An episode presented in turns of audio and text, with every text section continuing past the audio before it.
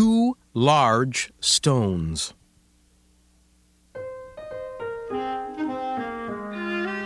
Two large stones sat on the side of a hill.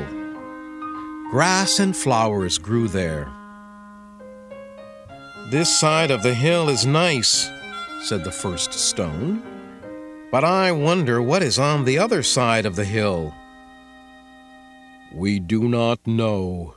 We never will, said the second stone.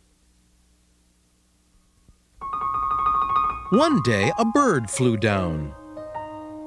Bird, can you tell us what is on the other side of the hill? asked the stones. The bird flew up into the sky. He flew high over the hill. He came back and said, I can see towns and castles. I can see mountains and valleys. It is a wonderful sight. The first stone said, All of those things are on the other side of the hill.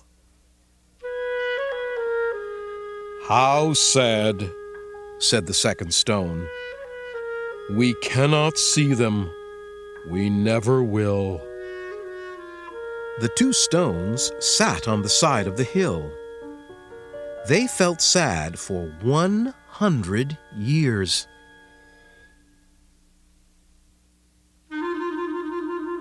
One day, a mouse walked by.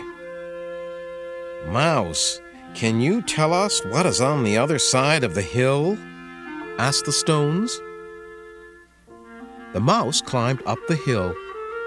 He put his nose over the top and looked down. He came back and said, I can see earth and stones. I can see grass and flowers.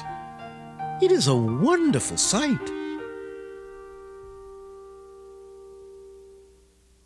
The first stone said, The bird told us a lie. That side of the hill looks just the same as this side of the hill.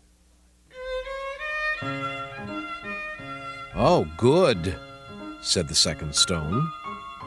We feel happy now. We always will.